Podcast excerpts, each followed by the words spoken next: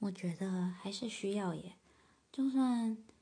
嗯，你可能没有办法做的像一些做了很久的经验老道的同事一样好，可是呢，基本的待遇也还是应该要有啊。当然不能要求说一进来就可能是跟前辈一样的薪水，可是，一些基本的员工福利啊、薪资什么的还是要合理，不然的话，其实你这样廉价出卖自己的劳动力。